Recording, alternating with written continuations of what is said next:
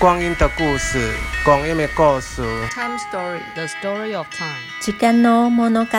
光阴的故事，光阴的故事，光阴的故事，光阴的故事，光阴的故事。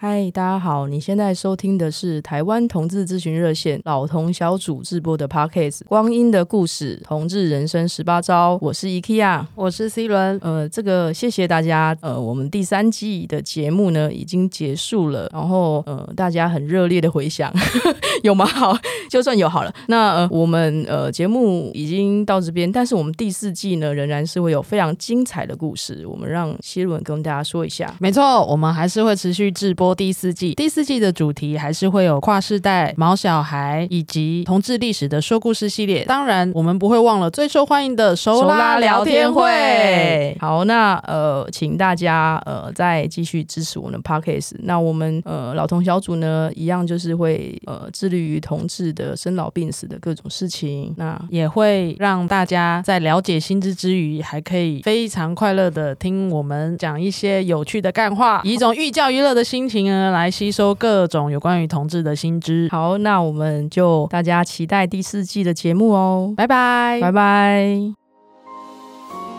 嗨，大家好，这里是同志咨询热线，我们是台湾第一个立案的同志组织，我们有八个不同的工作小组，提供各式各样的服务给同志社群。有你的捐款支持，我们可以为台湾的同志做更多。也欢迎到脸书和 IG 追踪我们哦。